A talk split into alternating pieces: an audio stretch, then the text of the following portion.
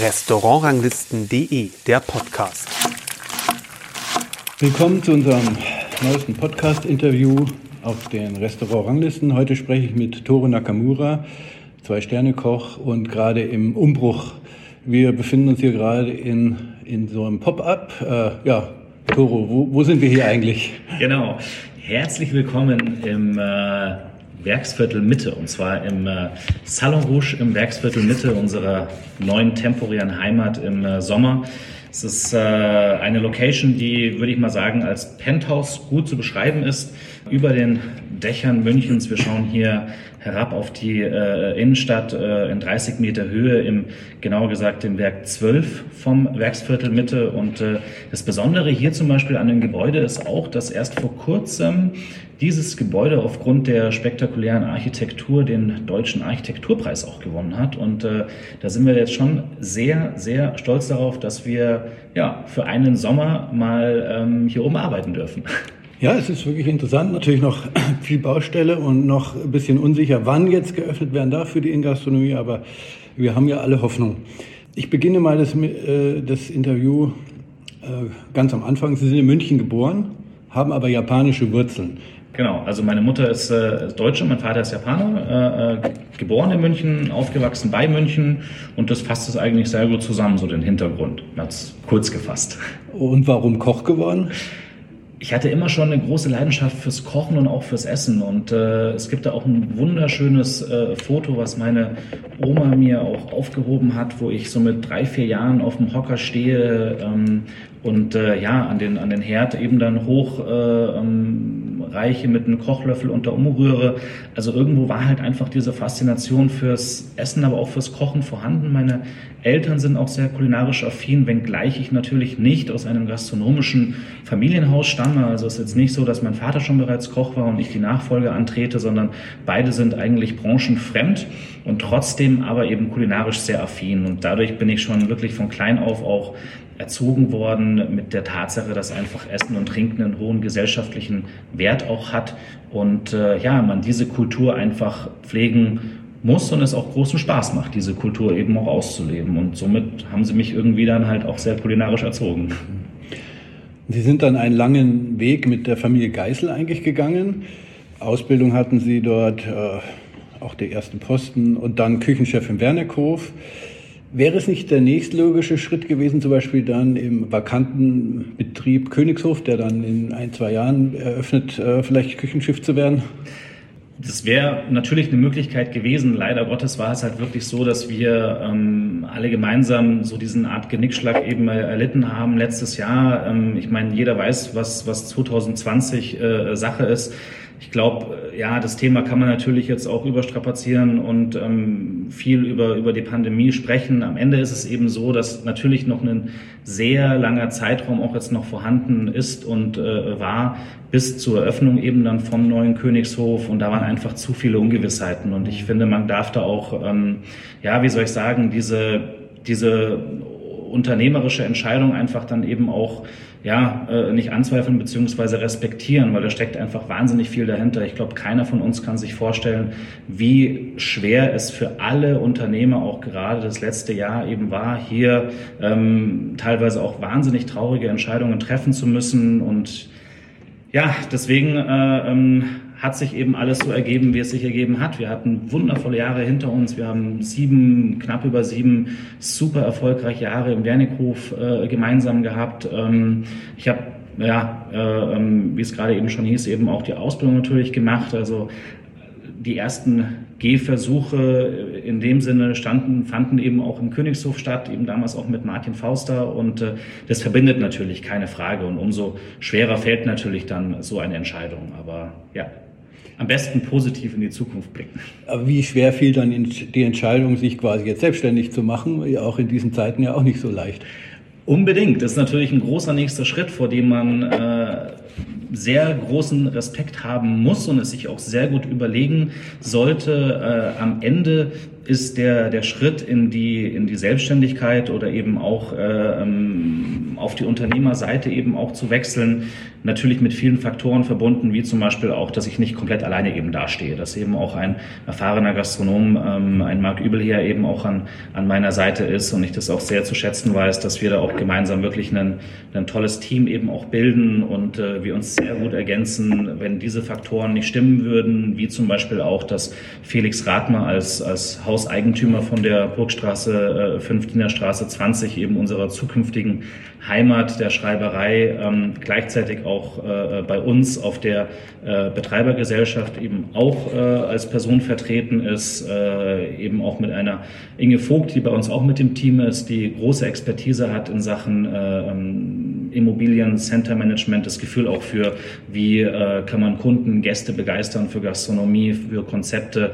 Ähm, dieser ganze Mix macht es eben aus. Und ganz alleine würde ich es auch nicht machen, mhm. weil man muss natürlich auch extrem darauf schauen, dass man immer noch genügend Freiraum hat, um kreativ auch weiterhin tätig zu sein. Ähm, man braucht dafür einfach, ja, ähm, einen freien Kopf, einen klaren Kopf. Ähm, wenn man sich da jetzt zu sehr in das, in das Kaufmännische halt äh, reinstürzt, dann kommt auf jeden Fall der Part der, der Gerichteentwicklung, der kulinarischen, ja, kreativen Aussage im Restaurant, kommt der Part definitiv zu kurz. Und, und da teilen wir uns eben den Job auch so auf, dass ich mich da voll und ganz eben auch darauf konzentrieren kann und mich auch ausleben kann.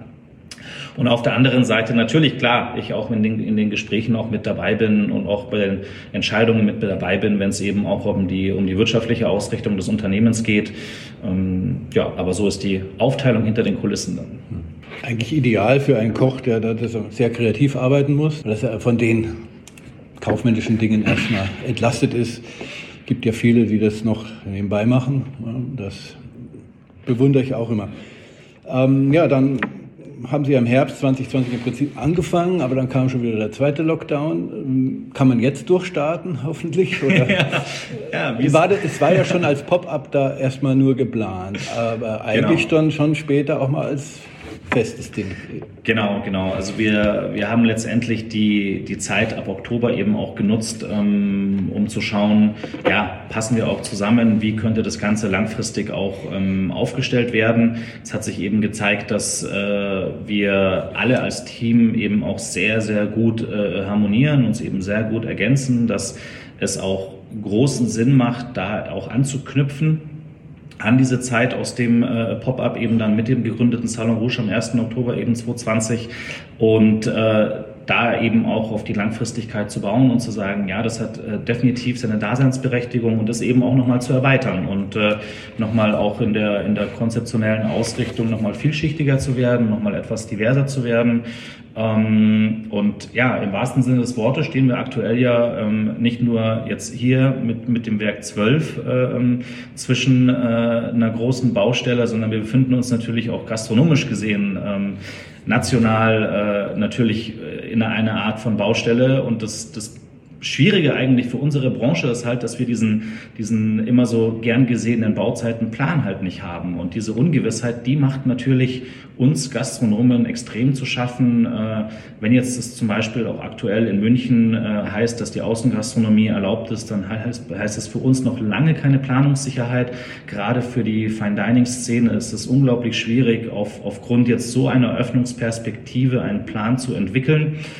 Daher hoffe ich jetzt mal darauf, dass wir bald zumindest mal einigermaßen aussagekräftige Entscheidungen erhalten, die uns helfen, einen, einen Plan einfach zu erstellen. Ein, ein Restaurant, egal welcher Art, ähm, lässt sich eben nicht äh, per Knopfdruck ein- und ausschalten. Es, es braucht viel Vorlaufzeit. Die, die Mitarbeiter müssen wieder reaktiviert werden. Wir haben jetzt natürlich das große Glück, dass wir seit November eigentlich nicht stillgestanden haben und dadurch auch den Kontakt zu den Mitarbeitern immer aufrechterhalten haben.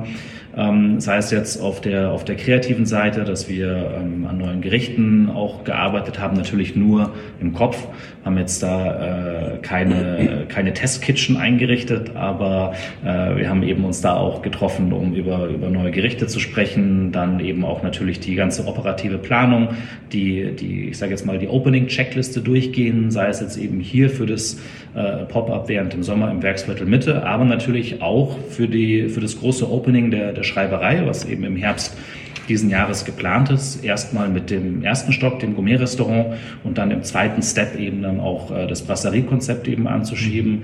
Da sind wir echt froh, dass wir momentan noch relativ viel zeitlichen Freiraum auch haben, weil normalerweise wäre es halt so, dass diese ganzen Planungstätigkeiten halt parallel zum normalen Geschäft halt passieren müssen.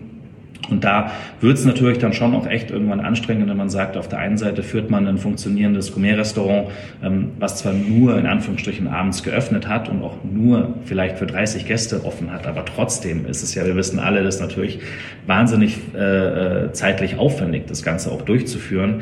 Und wenn man dazu noch parallel eine neue Öffnung planen soll, dann bin ich echt happy, dass wir momentan eben diesen Faktor Zeit haben. Das ist vielleicht einer der wenigen positiven mhm. Aspekte, die dieser aktuelle Lockdown Light, wie es im November hieß, ein relativ langer Zeitraum, aber ich glaube, wir haben ihn sehr, sehr gut genutzt. Man hört ja auch, dass äh, ja aus Kollegenkreisen, da ist ja auch ähm, der Austausch recht groß, dass letztendlich alle ja auch diese Zeit einfach nutzen, um zum Beispiel auch Lieferanten zu besuchen, die man halt sonst irgendwie nicht besuchen konnte, weil einem einfach der, die Zeit dazu fehlt, ähm, neu zu planen, sich neu auszurichten. Und ja, an dem Punkt sind wir eben auch. Das neue Projekt soll ja doch anders werden als der Wernerhof, vermutlich auch die Location. Also jetzt hier ist sowieso ganz anders. Ja.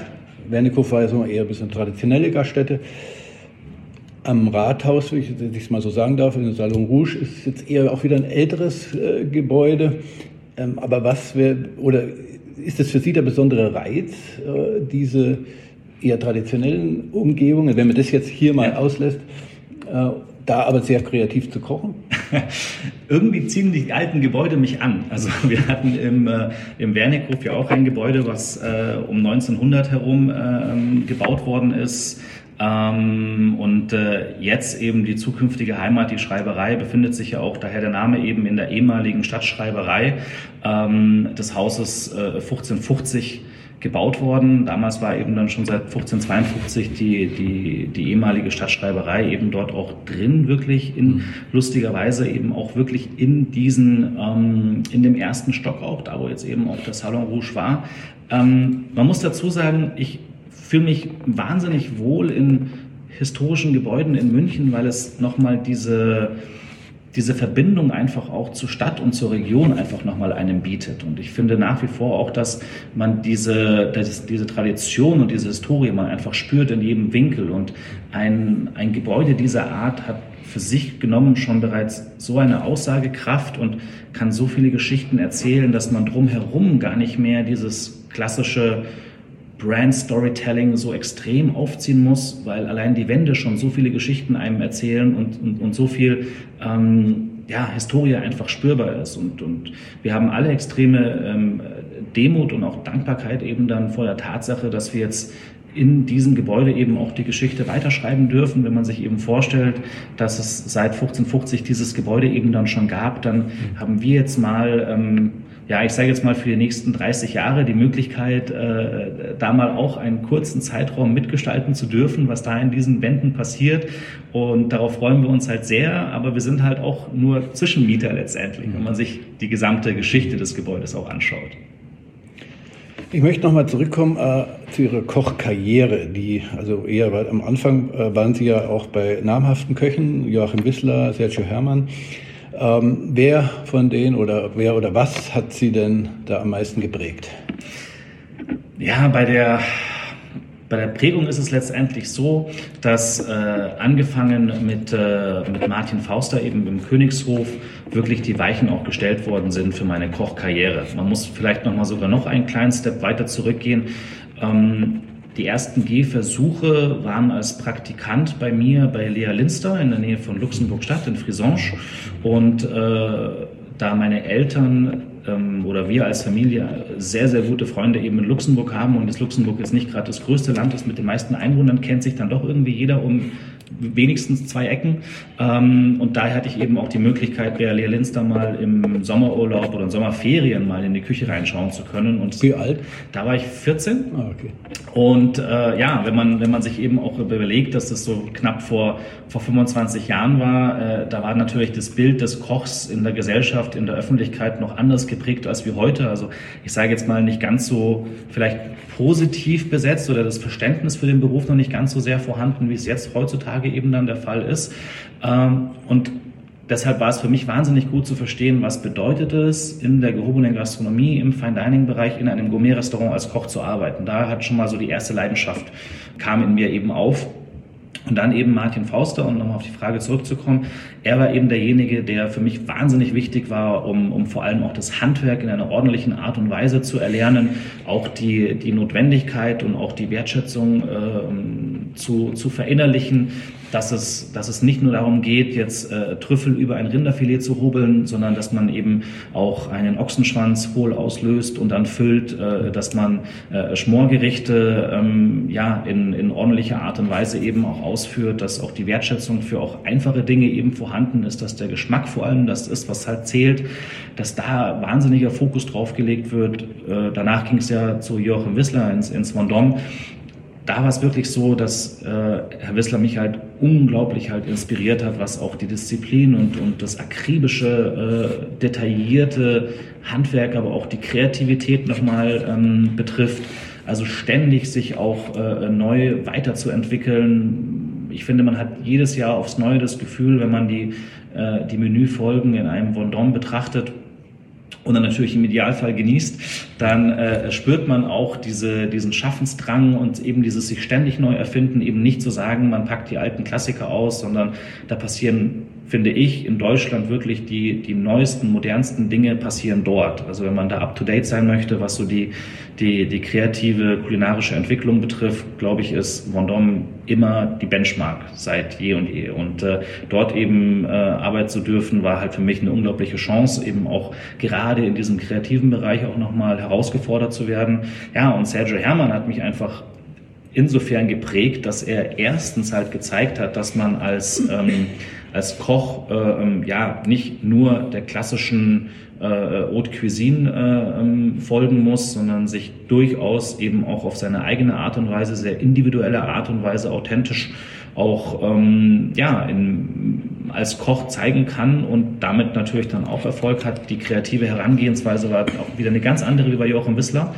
Sergio ist einer, der kocht halt unglaublich auch spontan. Wenn er jetzt mit seinen Kindern am Wochenende in der Brasserie essen war und er hat er hat ein Mango-Dessert und seine Kinder essen was mit Spekulatius und er probiert bei den Kindern mit. Am nächsten Tag kommt er in die Küche und sagt, damals war ich eben in der Patisserie für, für über ein Jahr. Der Toro, ich habe eine Idee, lass uns mal ein neues Dessert machen mit Mango und Spekulatius, ne, zum Beispiel. Und so kommen dann auch die kreativen Ideen zusammen. Oder er isst ein, ein Thai-Curry am Wochenende und wir machen dann äh, Steinbutt mit, einem, äh, mit einer Thai-Curry-Schaumsoße zum Beispiel. Und so war äh, bei Sergio eher dann diese, diese Herangehensweise auch an, an neue Gerichte, an die kreative Entwicklung. Und es war natürlich auch vom Spirit, vom Restaurant her nochmal schon eine andere Nummer. Also wir hatten äh, im Vendôme damals, war ja auch noch, als ich dort gearbeitet habe, mittags und abends geöffnet, im äh, Ausleus auch. Ähm, da war es aber von der Taktzahl her doch nochmal eine Spur anders. Also wir hatten wirklich im Ortsleus, also jeder, der dort gearbeitet hat, kann das, erzählt das auch immer voller, voller Leidenschaft und Enthusiasmus, dass ähm, diese, diese Schlagzahl, diese Geschwindigkeit, die in der Küche vorhanden war, nochmal eine ganz andere einfach war. Mhm. Mittags 40, abends 40 Gäste, acht Gänge, mhm. sieben Kleinigkeiten vorneweg, sieben Petit Four hinterher. Ähm, man kann sich vorstellen, welcher Aufwand da halt in der Küche betrieben worden ist. Und da kommst du halt fast nicht hinterher. Und das bedeutet eben dann, dass du natürlich wirklich von morgens bis wirklich spät, spät, spät nachts äh, ähm, da am Rumrennen bist. Aber es war halt eine, eine, eine coole Zeit einfach. Und man ähm, hatte diese positive Energie. Es war ein unglaublicher Teamzusammenhalt auch. Es wurde äh, trotz aller Strenge und, und ich sag mal Toleranzgrenze null immer noch auch äh, Freiraum gelassen für Späße, für lustige Situationen und äh, ja, dementsprechend haben mich alle äh, drei äh, Küchenchefs eigentlich geprägt auf ihre Art und Weise. Und ich glaube, dieser Mix macht es eben auch aus, dass man für sich selber auch schaut oder auch herausfindet, was nimmt man wo eben dann mit. Dann hattest du ja auch noch Stagiaires in, in Tokio bei berühmten Sushi-Köchen. Man sagt ja der Ausbildung äh, des Sushi-Kochs immer nach, dass sie zehn Jahre dauert, bis man da, oder ein Jahr, bis man überhaupt mal Reis kochen darf, so ungefähr.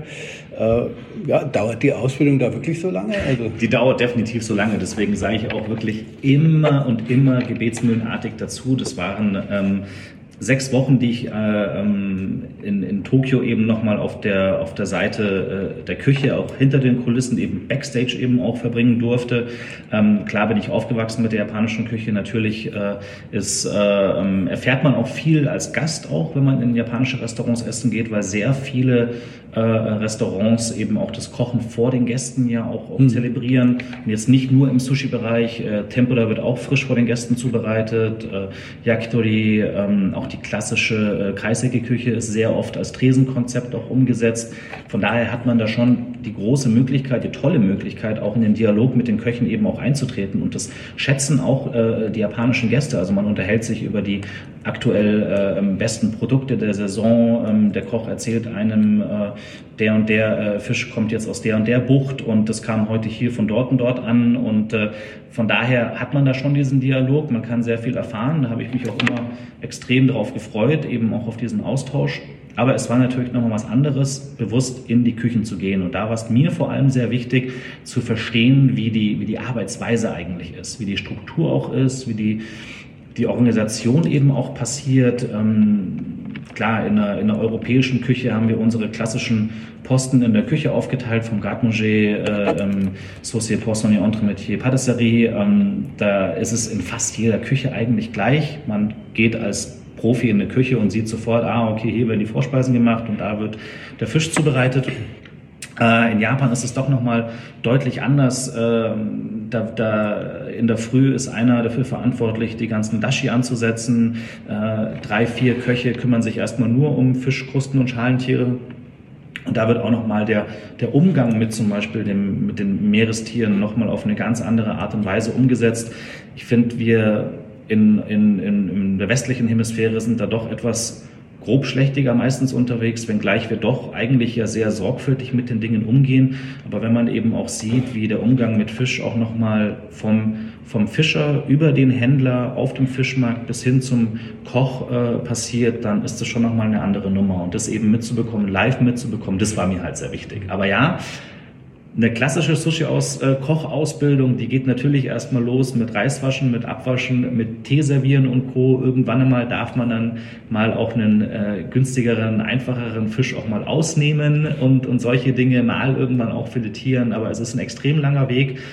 Ich finde, Giro ist ein, ist ein tolles Beispiel. Ähm, sein, sein Sohn, der mittlerweile Richtung 70 geht, äh, sagt ja selber auch noch, er ist noch nicht, noch nicht ganz so weit wie sein Vater. Und äh, da merkt man eben auch die Demut vor dem Handwerk. Und mhm. auch die Herangehensweise als japanischer Koch zu sagen, man, ähm, ja, man, man, man taucht da wirklich in ein Handwerk für das ganze Leben ein äh, Japaner sprechen da auch von Takumi, dass ähm, diese Handwerkskunst wirklich bis zum Schluss durchexerziert wird.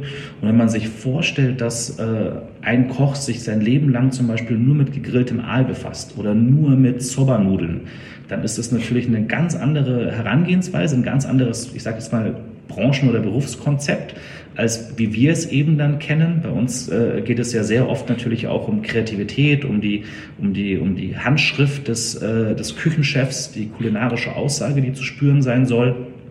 Und in, in Japan, die Restaurants, die Köche befassen sich halt mit dem perfekten gegrillten Aal zum Beispiel, ihr ganzes Leben lang, machen nichts anderes und sagen irgendwann dann, okay, vielleicht haben sie es jetzt mal geschafft, vielleicht aber auch nicht, weil vielleicht können sie noch einen Ticken besser den Aal grillen. Und ich finde das ein, ein ähm, sehr schönes Bewusstsein. Ähm, ich fühle mich sehr wohl auch mit dieser kreativen Arbeit, muss man auch dazu sagen. Ich spüre auch in mir eher äh, in solchen Dingen in der Herangehensweise den europäischen oder den westlichen Koch. Aber ich finde, man kann da sehr viel daraus lernen und sich sehr inspirieren lassen, wie eben auch die Herangehensweise in anderen Ländern, eben explizit eben auch in Japan ist. Also die, sagen wir mal, sehr strenge Herangehensweise an das Handwerk steht da im Gegensatz zur Kreativität. Ich denke mir einfach, ein deutscher Koch würde sich irgendwann langweilen, wenn er jetzt äh, sein Leben lang nur Aal macht. Also ein Koch, der zumindest eine gewisse kreative Ader hat. Ähm, das ist natürlich äh, für Ihre Küche jetzt äh, aber natürlich eine super Sache, weil Sie natürlich die Kreativität machen können, aber auch handwerklich jetzt schon einiges gelernt und mitbekommen und da auch einen Wert drauf legen. Ähm, das wird wahrscheinlich in dem neuen Konzept auch weiterhin so stattfinden. Unbedingt, genau. Also ähm, ich glaube, das ist jetzt auch nicht die, die ähm, wie soll ich sagen, ein unglaubliches Alleinstellungsmerkmal. Ähm, ich glaube, viele, viele Kollegen, äh, mich inklusive, wir arbeiten ja alle letztendlich mit dem, dem ordentlichen Handwerk, dem, dem, dem Kochhandwerk eben als Basis und bauen da eben mit der Kreativität auf. Also ich glaube, da, da, kann man, da kann man für alle in unserer Branche sprechen, dass wir alle immer wieder auch betonen, ähm, eine kreative Umsetzung eines Gerichts hat keine Daseinsberechtigung, wenn äh, die Basis eben nicht stimmt. Mhm. Also wenn, wenn eine Beurre nicht ordentlich zubereitet ist und geschmacklich auf allerhöchstem Niveau sich, sich darbietet dem Gast, dann macht es auch keinen Sinn, daraus jetzt äh, eine kreative Ableitung irgendwie ähm, gezwungenermaßen herbeizuführen oder Kombinationen äh, an den Tag zu legen, die es bis davor eben nicht gegeben hat, weil einfach man als Gast dann spürt, okay, irgendwo, irgendwas passt da nicht. Und äh, von daher wird es natürlich nach wie vor auch, auch unsere auch unser Tun eben auch, auch beeinflussen, dass wir eben auch sagen, klar, dieses, diese, diese, diese Basis, auch dieses klassische eher Kochen, ähm, hat, hat nach wie vor eben auch äh, einen ganz hohen Stellenwert, auch in Zukunft. Mhm. Äh, und das eben aber auch, vielleicht auch darauf einzugehen, sei es im, im Brasseriekonzept, was wir eben im Erdgeschoss eben auch in Zukunft dann in der Schrei Schreiberei auch unseren Gästen ähm, präsentieren werden, wie natürlich auch im Gourmet-Restaurant im ersten Stock. Und das soll sich schon auch als Spirit irgendwie durchziehen durch alle ähm, am Ende drei Etagen inklusive Kellergewölbe und äh, Innenhof dass man als Gast immer wieder das Gefühl hat, dass hier wirklich auch auf die Produkt Qualität und auch auf die Zubereitung eben dann geachtet wird, ähm, wenngleich natürlich in dem, in dem Brasseriekonzept das auf eine einfache Art und Weise eben passiert. Aber das heißt eben nicht, dass wir da unseren Qualitätsanspruch in Sachen Handwerk runterschrauben, sondern ist vielleicht die Komplexität der Gerichte nochmal eine andere oder natürlich auch in dem gesamten äh, drumherum, sage ich jetzt mal, in dem Gesamtkonzept da auch nochmal, ähm, ja, das eher auf eine in Anführungsstrichen halt einfache, legere Art und Weise eben dann umgesetzt, dass man natürlich nach wie vor ja auch spürt, wann ist man mal auch in einem Gourmet-Restaurant und wann ist man in einer Brasserie. Und ich glaube, beide Situationen haben, haben ihre Berechtigung im, im kulinarischen Alltag. Ähm, eine Brasserie kann man definitiv auch in der Quantität häufiger aufsuchen als ein Gourmet-Restaurant. Ich glaube, wir kennen das alle, dass äh, wenn wir zu häufig, äh, äh, gerade jetzt so wie Köche zum Beispiel im Urlaub halt, ne, wenn wir irgendwie zwei Wochen Urlaub haben und dann äh, äh, mittags und abends äh, in einer fremden Stadt essen gehen, man spürt dann schon irgendwann die gewisse, ich sage jetzt mal kulinarische Ermüdung, äh, die halt dann irgendwo eintritt, weil es halt zur Gewohnheit, so irgendwie so zur Regelmäßigkeit wird. Und deshalb hat ein Gourmet-Restaurant für mich dann immer noch ja, diesen, diesen Reiz auch in dem Besonderen einfach. Und das sollte auch besonders bleiben und wenn man es halt einfach zu häufig dann wiederholt, dann wird es halt schwierig. Es gibt natürlich Berufsgruppen, die das sehr häufig machen müssen, von äh, Testern, Inspektoren über Journalisten. Ähm, aber äh, ja, also ich glaube, es ist immer sehr schön auf der Gästeseite, wenn man ab und zu da auch äh, ja, immer noch dieses, dieses Einzigartige auch spürt. Sie haben es ja schon angesprochen, also die handwerkliche Arbeit zum Beispiel bei der, bei der klassischen Soße, eine Schü, ähm, da hätte ich gern mal eigentlich ähm, mal so ein praktisches Beispiel. Nehmen wir mal also die Dashi, ja. japanische Pendant vielleicht zur genau. klassischen Soße. Wo ist eigentlich da der Unterschied? Zwischen Dashi und einer klassischen Soße, also genau. Ähm, ich finde, was man da sehr gut äh, an diesem Beispiel sehen kann, ist, dass eine Dashi unglaublich simpel eigentlich ist und trotzdem in ihrem, in ihrem Geschmack unglaublich tief und, und, und, und komplex sich eben auch äh, darstellt. Umami ist ja Stichwort und ich finde es halt wahnsinnig faszinierend, dass man aus, ähm, aus drei Zutaten letztendlich, also aus Wasser, Komboalge und äh, dem getrockneten, fermentierten Bonito, ähm, eine, ja, eine, eine, eine Flüssigkeit zubereiten kann, wo wir alle sagen, wow, da passiert was im Gaumen, da wird, da wird irgendwie das gesamte ähm, Geschmacksempfinden angesprochen. Und äh, dann wiederum Klar hat natürlich, nehmen wir jetzt mal eine Blanc als Beispiel, auch, auch so eine Soße ihre, ihre natürlich klar Daseinsberechtigung, das finden wir auch alle super. Ähm, wenn man sich aber auch betrachtet, wie die in der Zubereitung eben dann passiert, also wie viele Zutaten da in Anführungsstrichen reinwandern in den Topf und dass wir ja immer irgendwie auch anschwitz, äh, anschwitzen. Das heißt, äh, wir starten eben dann auch mit dem, mit dem Medium Fett eigentlich in irgendeiner Form, äh, wo, wo Dashi ja erstmal komplett fettfrei ist. Ähm, dann ist es schon sehr interessant, wie man eben auch Dinge zubereiten kann. Also ich finde Dashi, wenn man sich überlegt, die einzelnen Zutaten jetzt mal, Wasser natürlich jetzt mal rausgenommen, aber äh, Kombo-Alge und, und die Bonito-Flocken. Bis, bis man diese Bonito-Flocken zum Beispiel hat oder bis man auch diese Kombo-Alge in der getrockneten Variante hat, passieren ja schon wahnsinnig viele Arbeitsschritte. Die machen Sie selber? Ja, also wir trocknen jetzt keine Kombo selber, das nicht, aber wir hobeln sehr gerne auch den äh, Bonito im Ganzen eben dann. Mhm weil das nochmal geschmacklich nochmal eine ganz andere Aussagekraft hat und nochmal einfach auch eine viel intensivere und auch, auch ja, einen frischeren Geschmack in Anführungsstrichen auch rüberbringt. Ähm, aber wenn man sich eben anschaut, wie viele, wie viel Zeit vergeht, bis man zum Beispiel diesen, dieses fertige, holzartige Stück Bonito in den Händen hält, äh, dann ist diese, diese Zubereitung, die beginnt ja dann quasi dann schon dort. Und da ist eben ein gewisser Prozess eben gerade im Bereich der Fermentation ähm, ausgelagert vom Restaurant. Genauso wie wenn man sich jetzt eben auch Miso-Paste zum Beispiel anschaut, welchen komplexen, intensiven Geschmack bereits eine Miso äh, hat. Da darf man eben nicht vergessen, dass da viel, viel äh, äh länger schon vorher was passiert ist. Bei, bei eben nochmals jetzt einer Blanc, da geht es ja eher darum, dass wir die entsprechenden Zutaten, Gemüse und äh, Wein etc. eben dann einkaufen und dann das äh, schneiden und im, im Topf eben anschwitzen und zubereiten. Und von daher ist es nochmal eine ganz andere Herangehensweise. Also man kann das fast wirklich nicht vergleichen, aber es ist, wie gesagt, sehr interessant, auch in welche Kürze der Zeit man auch eine Dashi, also knapp eine Stunde, zubereiten kann und, und wie lange es dann doch dauert, bis zum Beispiel auch eine Jus halt gekocht ist. Also eine klassische Fleischjus basierend auf Knochen und Fleisch. Wie viel Zeit und Material da auch wiederum reinwandert, äh, bis dann mal so ein ja, Elixier auf dem Teller eben dann auch liegt. Ähm, ja, da steckt hinter einem Löffel Soße steckt wahnsinnig viel Arbeit. Was man meines Erachtens dann auch schon immer schmeckt, aber beides hat ja sozusagen seine Berechtigung und es kommt natürlich auch immer darauf an, welchem Gericht man das verwendet. Ähm, japanische Wurzeln haben wir angesprochen, auch japanische äh, Lehrzeit verbracht, also zumindest in Tokio gewesen und dort auch ein bisschen gearbeitet. Ähm, sprichst du eigentlich Japanisch? Ja, genau. Ich habe das große Glück gehabt, eben zweisprachig aufzuwachsen.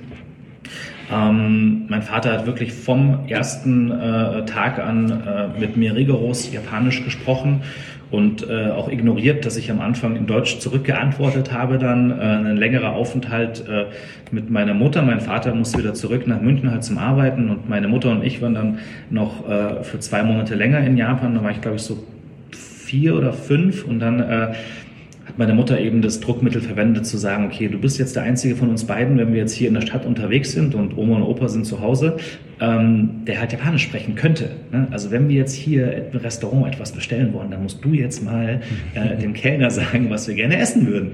Und äh, so hat sie mich eigentlich dann auch ähm, herausgefordert, um auch mal die, die, die Sprache eben auch zu sprechen, Japanisch eben auch wirklich zu verwenden. Verstanden habe ich es äh, schon, schon sehr früh, aber eben dieses Sprechen, das kam erst ein bisschen später. Ja, und somit hatte ich natürlich auch die, die, die tolle Möglichkeit, natürlich in den Dialog, auch gerade wenn man jetzt über die Gastronomie spricht, mit den, mit den Köchen eben auch in Kontakt zu treten. Und das also ich bin nach, nach Tokio jetzt für die berufliche Erfahrung, bin ich wirklich mit sehr, sehr, ähm, wie soll ich sagen, geringen Erwartungen auch hingeflogen, weil ja klassische japanische Köche doch sehr in ihrer Welt eben auch leben und sehr streng auch sind und nicht wirklich äh, vielleicht sich dafür interessieren, äh, wer da jetzt aus Europa kommt. Aber da bin ich mit unglaublich offenen Armen eben auch empfangen worden. Und auch ein ähm, Ishikawa zum Beispiel äh, hat sich wahnsinnig viel Zeit genommen, sich auch äh, nach dem Abendservice noch mit mir hinzusetzen. Und wir haben geredet über Gott und die Welt. Und er hat mir gezeigt, wo er überall war auf der Welt zum Essen und was er alles gut und nicht gut findet. Und äh, ähm, hat nochmal diese ganze Philosophie seiner Küche auch, auch, auch mir viel halt näher gebracht. Und es war natürlich ein großer Vorteil, wenn man eben dann auch die Sprache sprechen kann dann war es eigentlich auch logisch, dass du bei deiner ersten eigenen Küchenchefstelle auch Japanisch zumindest japanische Einflüsse verwendest. Und ich meine, am Anfang war das noch stärker als mhm. später, am Ende der sieben Jahre. Ist mein Eindruck richtig? Es ist ein Auf und Ab, sage ich jetzt mal. Also das ist auch immer stark davon abhängig, halt, welche, welche Menüfolge man gerade eben auch als, als Gast erlebt. Ähm, mhm. Aber es ist definitiv so, dass, dass ich, also ich könnte es vielleicht höchstens so erklären, dass gerade in der Anfangszeit man natürlich so diese auf einmal äh, gewonnene äh, kreative Freiheit auch irgendwie verspürt, weil man natürlich äh, immer mit äh, logischerweise ja einem, einem Martin Fauster oder einem Joachim Wissler oder einem Sergio Herrmann eben auch die, die Gerichte halt ja mal, mal stärker, mal weniger stark eben auch mit beeinflussen durfte. Aber so diese, diese Kernaussage, sich auch irgendwo wieder auszudrücken in den Gerichten, die war natürlich als erstes im Wernickhof halt dann vorhanden. Und äh, ich glaube, dass da natürlich auch so dieser, dieser Drang, möglichst viel auch von, von Japan irgendwie zu zeigen und, und, und japanische Gerichte wirklich noch noch deutlicher irgendwie hervorzuheben, ähm, dass dieser Drang halt schon vorhanden war. Und ja, am Ende ähm, ist es wirklich, gibt es mal Menüfolgen, die sind noch stärker japanisch inspiriert oder auch, auch mal auch Gerichte, die sind halt extrem stark japanisch inspiriert. Ähm, wir hatten euch auch mal das japanische Risotto damals ja auch serviert, das weiß ich noch. Das mhm. war ja noch so als, als äh, ähm, ich glaube, eins der, eins der ersten Male, wo wir das euch serviert haben, eher auch als, als, als Prototyp noch gedacht gewesen. Und ähm, ja, da sind natürlich es war schon teilweise andere Gerichte. Also ja, man entwickelt sich eben weiter und äh, von daher, das ist auch eine Dynamik, die, äh, denke ich mal, jetzt auch nie stehen bleiben wird. Ähm, momentan ist es immer noch für mich persönlich auch so, dass wenn ich jetzt Gerichte betrachte, die wir vor zwei Jahren, vor drei Jahren gekocht haben, ähm, dann erscheinen die mir halt unglaublich fern schon wieder irgendwie. Mhm. Also ich bin noch nicht an dem Punkt, wo ich selber auch irgendwie sagen kann, ja, ähm, genau mit dieser Stilistik ähm, werde ich jetzt die, die nächsten äh, 15, 20 Jahre alt werden, sondern ich spüre auch in mir selber, dass es wirklich von Menü zu Menü auch immer eine, eine Art von Veränderung eben auch gibt und äh, ja, einfach die Dynamik auch spürbar ist. Und im Salon Rouge jetzt ähm, einfach weiterentwickeln oder doch wieder noch mehr einen Fokus auf eine bestimmte Richtung? Ähm, also ab Herbst dann jetzt. Äh, genau, ja, genau. das ist eben die Frage. Ja, äh, ja. Wird hier jetzt sozusagen schon eingeleitet mhm. oder wird hier erstmal noch ganz was anderes gemacht? Ja, wir leiten schon ein, muss man schon dazu sagen. Also was, ähm, ich nehme da mal ein Beispiel. Mhm. Äh, wir haben sehr gerne die letzten Jahre auch immer äh, das Osaki Wagyu im Hauptgang gehabt. Mhm. Und ähm, das war zum Beispiel auch, auch so eine Grundentscheidung irgendwie, dieses, dieses Produkt wirklich stetig auch äh, in der Menüfolge auf der Speisekarte auch präsent zu haben. Das war auch ähm, am Ende wirklich auch eine, eine Entscheidung, die ein, ein Markus Klaas, unser Restaurantleiter, eben auch herbeigeführt hat, weil er kam eben dann vor zwei Jahren aus dem Vendôme zu uns und äh, ähm, wir hatten bis dato wirklich kein Signature-Gericht auf der Karte. Wir hatten auch kein Signature-Produkt auf der Karte. Und irgendwie hat er dann zu mir gemeint, Totoro, dieses Osaki Wagyu, das ist so speziell, das ist so äh, ähm, spektakulär und, und überraschend auch für unsere Gäste. Es ist echt schade, wenn wir das halt nicht ähm, im Menü oder auf der Karte haben, ähm, weil dann würden ja auch Gäste kommen, die dieses Produkt gar nicht irgendwie halt bei uns erleben. Und auch die Art und Weise, wie wir ähm, es eben dann zubereiten, ähm, ist doch äh, äh wahnsinnig äh, ähm, authentisch und äh, ja, gefällt einfach unseren Gästen. So, und dann habe ich eben gemeint, okay, warum nicht? Vielleicht haben wir ja kein Signature-Gericht, aber vielleicht haben wir Signature-Produkte, die ähm, einfach immer auch auf der Karte vorhanden sind. Und wie gesagt, in den letzten Jahren haben wir es immer im Hauptgang gehabt und wir haben jetzt irgendwann auch für uns halt gesagt, äh, gerade jetzt auch im, im, in der Zeit der, der ja, äh, äh Reflexion, äh, der, der Möglichkeit auch mal, auch mal Dinge zu hinterfragen, weil man eben nicht sich in diesem Hamsterrad halt befindet, wo es täglich darum geht, äh, überhaupt operativ das Ganze umzusetzen haben wir, sind wir nochmal so in uns gegangen und haben eben gesagt, okay, wann wann macht es am meisten Sinn, dieses Osaki Wagyu zu servieren? Und wenn man sich eben auch die klassische japanische Küche auch anschaut, dann wird er sehr wohl eben auch ähm, in der Menüfolge mal Fisch und Fleisch auch abwechselnd serviert, dass man eben nicht danach geht zu sagen, ja, Fleisch ist, das Haupt, äh, ist der Hauptgang und, und, und Wagyu muss ein Steak sein, sondern dass man da auch auf andere Art und Weise einfach den Geschmack halt in den Vordergrund stellt und das Produkt an sich einfach sehr demokratisch betrachtet, was eben dazu jetzt für uns geführt hat, dass wir in der Menüfolge das deutlich früher jetzt bringen werden, das Osaki Wagyu, und eher auch auf eine ähm, ähm, japanische Art und Weise, ohne jetzt zu sehr in das Shabu Shabu zum Beispiel zu verfallen, was, was ja auch schon des Öfteren äh, auch gemacht wird. Aber ähm, dieses, diese eher diese, diese Idee, diese Philosophie zu sagen, Wagyu muss kein Steak sein, das muss nicht diese 5 Zentimeter 80 Gramm äh, die grillte Sache äh, darstellen, sondern kann durchaus eher, äh, um das Thema Aroma und Geschmack eben auch hervorzuheben, auch etwas dünner geschnitten sein. Das kann eben früher im Menü kommen. Auch wir haben halt auch gut beobachtet, dass halt schon auch die ein oder anderen Gäste natürlich ja, ich sage jetzt mal, physisch auch sich herausgefordert fühlen, wenn sie halt im Hauptgang dann nochmal ähm, dann doch eher ein stark marmoriertes Stück Fleisch bekommen, wo man schon eher vom Sättigungsgrad her meistens schon ein bisschen fortgeschrittener ist, wo das vielleicht nochmal ein bisschen schwerer irgendwie halt dann wirkt. Und deswegen haben wir zum Beispiel jetzt an der Stelle gesagt, okay, wir ziehen das nach vorne.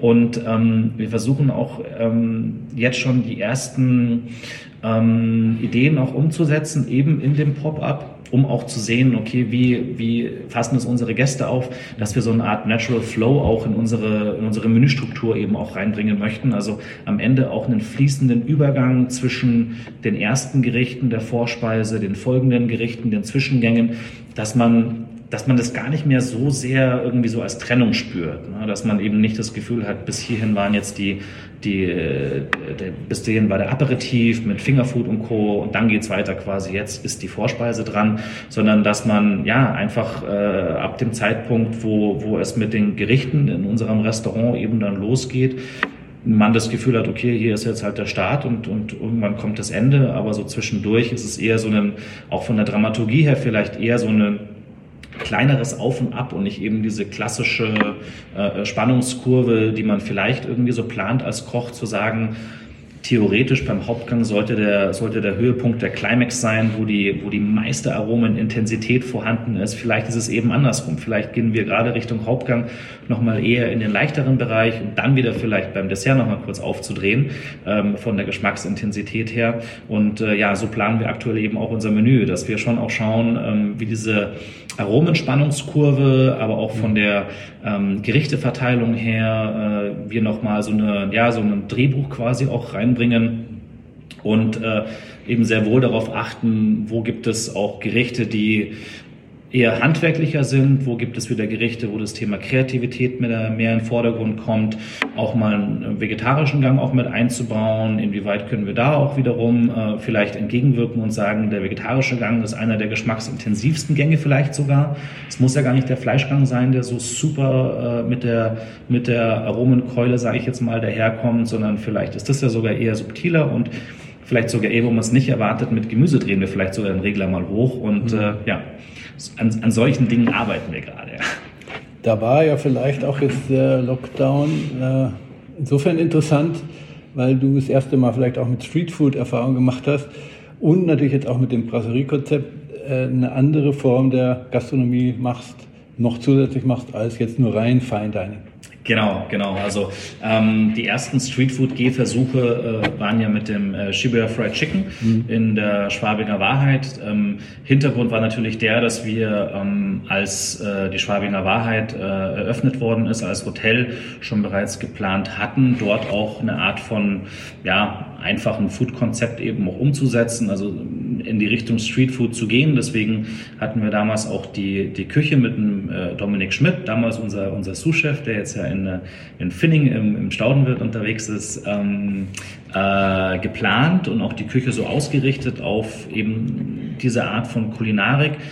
Und wie es halt immer so ist, wir hatten halt wirklich nicht die, die zeitliche äh, Kapazität und auch die kreative Kapazität, um dieses Konzept neben dem Wernikhof halt umzusetzen. Und dann kam eben der Lockdown, dann haben wir eben gesagt, okay, wir sind jetzt als Mannschaft irgendwie alle äh, momentan gezwungenermaßen zu Hause, Takeaway ist erlaubt, lasst uns doch einfach mal das Konzept anschieben. Und dann haben wir innerhalb von ein, eineinhalb Wochen dieses äh, Shibuya Fried Chicken halt ins, ins Leben gerufen, haben eben auch gesehen, dass äh, der Zuspruch äh, seitens der Nachfrage halt riesig ist. Wir sind da wirklich überrannt worden. Und das wiederum hat mir persönlich eben auch nochmal verdeutlicht, dass sehr wohl halt auch eine Daseinsberechtigung für kulinarische Konzepte eben auch vorhanden ist, die sich jetzt nicht nur im gehobenen Bereich eben dann abspielen, mhm. sondern eben auch auf eine einfache Art und Weise halt umgesetzt sein können und halt sich in den Alltag auch irgendwie viel besser integrieren lassen können. Ich fand es einfach wahnsinnig toll und, und, und wir auch gesamt als Mannschaft ja, waren da sowas von euphorisch, weil wir halt gesehen haben, da besuchen uns Familien mit Kinderwegen, äh, ähm, Senioren, ältere, jüngere, 14-Jährige, alle waren auf einmal da und äh, wir konnten alle irgendwie auf diese Art und Weise auch äh, emotional halt berühren. Und das war halt einfach toll zu sehen, dass es sich halt nicht immer nur in dem, in dem, äh, sage ich jetzt mal, Abend Fine Dining Konzept eben auch abspielen muss, und dass man auch auf eine andere Art und Weise eben auch Menschen glücklich machen kann mit, mit, mit Essen und Trinken und mit Gastronomie. Und äh, das haben wir eben dann auch nochmal angeknüpft im November. Das war ja nun auch unsere Antwort auf äh, ähm, das ja, Infektionsgeschehen letztendlich und auch die, äh, die Einschränkungen, die wir dann erfahren haben als Gastronomie ähm, einen ganz, ganz tollen natürlich Oktober erlebt mit dem Salon Rouge im, im, in der Burgstraße, mit dem Pop-up und dann war es ja leider halt nach einem Monat ja schon wieder Schluss. Aber dann halt eben mit dem Umay Street Food Market wieder, wieder angeknüpft und äh, haben eben das Gleiche nochmal erlebt, dass es eben auch einfach einen tollen Zuspruch auch hatte. Äh, ja, und das sind natürlich auch alles Learnings, die ähm, uns alle als Team auch extrem gestärkt haben, dass wir eben auch gesehen haben, okay, es kann auch anders. Man kann auch mal, mal nach links, mal nach rechts schauen, man kann sich auch mal ähm, äh, ja, äh, weiterentwickeln, verändern, beziehungsweise in eine andere Richtung auch mal auch entwickeln, ohne dass es halt Gefahr läuft, dass, ich sage jetzt mal, dieses Image eines, eines Fine Dining Konzepts irgendwie ankratzt. Also wir hatten das ja schon auch hinter den Kulissen ja gut diskutiert. Eben zu sagen, ist es, ist es richtig, dass wir das machen? Also kann das vielleicht auch falsch verstanden werden? Begeben wir uns da in einen Bereich, wo, wo wir vielleicht auch missverstanden werden könnten und äh, in der Zukunft es eben heißt, äh, ja, äh, Toru Nakamura äh, frittiert halt Hühnchen und macht halt kein, kein Osaki-Video mehr.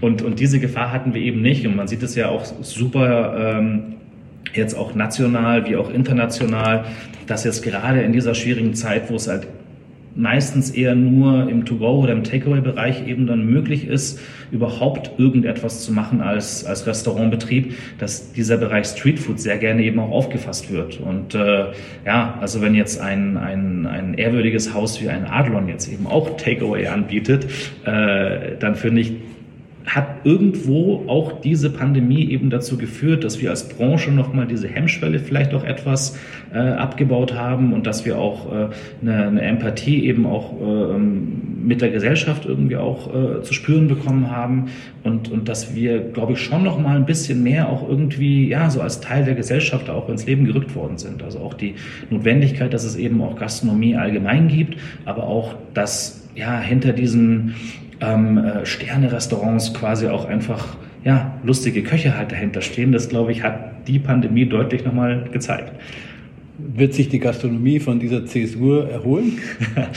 ähm, definitiv, das auf jeden Fall. Also man darf ja nicht vergessen, das waren jetzt, äh, ähm, also ich hoffe mal, das waren jetzt äh, zwei schwere Jahre, die wir jetzt äh, erlebt haben und dass es auf jeden Fall in irgendeiner Form eben auch weitergehen wird. Und wir dürfen ja auch nicht vergessen, dass grundsätzlich jetzt mal ähm, die, die, die Tatsache, dass es Gastronomie gibt, also wenn man das mal herunterbricht auf das gesellschaftliche Erleben von Essen und Trinken, ja uns in uns allen, in der Menschheit ja sowas von stark verankert ist. Also als sich um das Feuer herum die, die Höhlenmenschen versammelt haben, um das erlegte Tier äh, gemeinsam zu verspeisen, war das ja schon bereits der, der Grundstein für äh, Gastronomie irgendwo oder eben auch für, für dieses, für dieses Wir-Gefühl, äh, gemeinsam eben essen und zu trinken.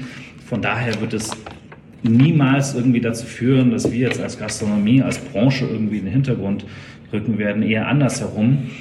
Was ich schon glaube, ist, dass, dass wir die ein oder anderen Dinge hoffentlich auch aus der Situation heraus auch äh, ja, lernen werden. Ähm, wir haben es zum Beispiel super interessant gefunden, dass durch diese Sperrstunde, die dann eben in München auch vorhanden war, die dann auf 22 Uhr und dann auf 21 Uhr verlegt worden ist, es trotzdem wunderbar funktioniert hat, dass wir das große Menü unseren Gästen servieren konnten. Und auf einmal haben wir gesehen, welche Effizienz auch als Team hinter den Kulissen auf, auf, aufgrund der Arbeitsstunden vorhanden ist, wenn man eben auch mal als Restaurant sagen kann, ähm, äh, jetzt ist leider dann ne, die, die letzte Runde angesagt. Ähm, ist die Frage natürlich, wie wir sowas dann auch weiterhin umsetzen werden. Ich glaube, jeder hat auch jetzt in seinem privat-beruflichen Bereich individuell auch gesehen, dass, dass es auch nicht unbedingt notwendig ist, ähm, alles und immer halt möglich zu machen, gerade am Wochenende, wenn wir Köche eben dann eigentlich frei haben würden. Sonntag, Montag ja bei uns halt, ne, die meisten haben ja von Dienstag bis Samstag das Restaurant geöffnet, dass ähm, es auch mal durchaus eine, eine, eine, wichtige Sache ist, auch mal bei seiner Familie halt zu Hause zu bleiben und eben nicht äh, vielleicht jede Veranstaltung am Wochenende halt dann mitzumachen.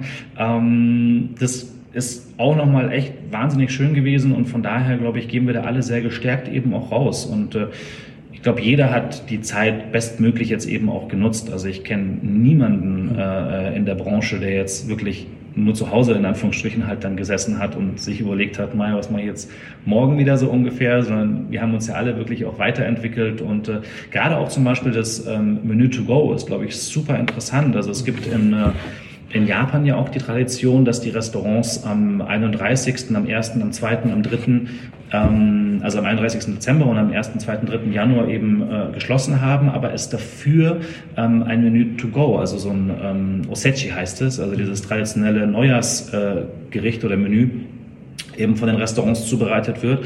Das heißt, die Mannschaft ist die Tage vor Silvester halt äh, super busy in dem Vorbereiten von diesen Boxen, äh, ähm, die den Gästen mitgegeben werden. Aber dann haben die auch mal für, für drei, vier Tage halt dann Ruhe in Anführungsstrichen und ihren Jahresurlaub, muss man fairerweise sagen. Aber ähm, diese, diese frei gewordene äh, Kapazität, die wir immer wieder als gastronomische Betriebe halt gerade an speziellen Tagen, an Feiertagen halt wahrnehmen, wo wir sagen, da ist das Angebot natürlich das gleiche wie das ganze Jahr über. Wir haben eine begrenzte einfach Anzahl an Sitzplätzen, aber die Nachfrage ist einfach deutlich höher. Und diese Nachfragespitzen könnte man in Zukunft natürlich auch über, über To-Go-Konzepte nochmal zusätzlich auch bedienen. Und das hat, glaube ich, auch wirtschaftlich echt einen großen Vorteil für die Zukunft. Also viele Restaurants, die vorher halt gesagt haben, inklusive uns, ähm, äh, als Fine Dining Restaurant verpacken wir doch keine Soße und geben das den Gästen mit. Ne? Und mhm. was, was, was soll denn das? Ne? Also ich meine, das Erlebnis ist doch hier bei uns im Restaurant. Und dennoch gibt es ja von dem Menü to go bis hin zu ähm, auch diese Art von Grundkisten, die jetzt ja auch von Kollegen wie jetzt mit Thomas Simbusch eben auch gemacht worden ist, oder auch das So-Sein hat das ja super auch umgesetzt mit dem Felix, dass man eben auch sagt, okay, das muss ja jetzt nicht das fertige Menü sein, das können ja auch einfach nur Produkte sein, die man eben dementsprechend auch den Gästen ähm, den Zugang ermöglicht. Und da sehe ich zum Beispiel auch eine große Zukunft. Also ich glaube auch da wieder einfach, jeder muss für sich halt schauen, was er an einzelnen Punkten sich auch herauspickt, die auch weiterhin ihre Daseinsberechtigung haben und dann werden wir, glaube ich, alle gemeinsam wahnsinnig viel Spaß auch haben. Vor allem im Restaurant. Am Tisch mit Besteck und mit Tellern. Also ich bin ein großer Fan der Gastronomie vor Ort und äh, bin mit dem Takeaway nicht besonders glücklich geworden, aber es sind natürlich auch persönliche Sachen.